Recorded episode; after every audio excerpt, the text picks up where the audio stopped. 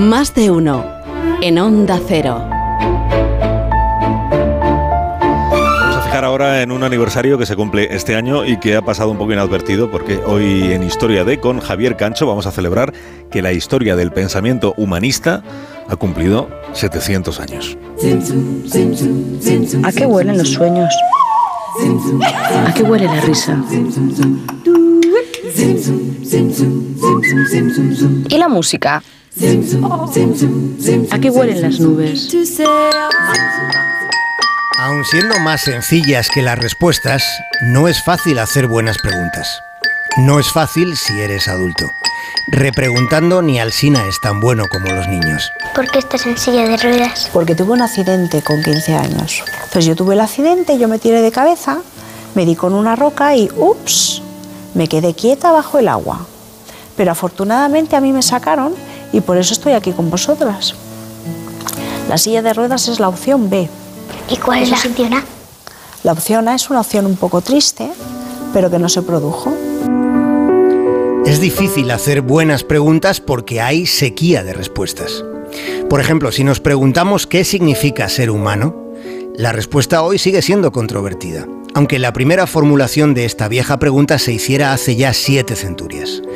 Por tanto, es posible concretar cuándo nació el humanismo, aunque todavía a estas alturas no esté muy claro qué es ser humano.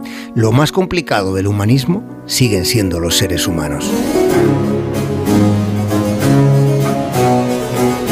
Fue en el Renacimiento cuando se planteó la necesidad del libre pensamiento humanista, el libre pensamiento. Se habla mucho de la libertad, pero ¿cuántas personas de verdad son capaces de pensar sin que sus palabras, en el fondo, sean ecos de lo que otros han dicho?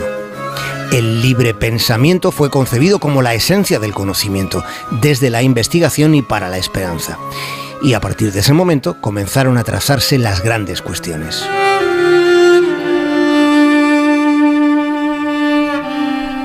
El universo existe y estamos aquí para preguntar por qué. ¿Por qué hay algo en vez de nada?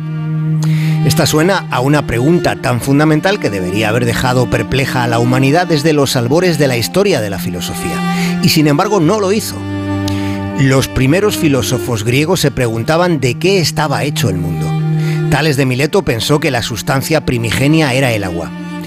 Anaxímenes dijo que era el aire. Heráclito pensó en el fuego. Pero ninguno se preguntó por qué había algo. ¿Por qué hay algo en vez de nada?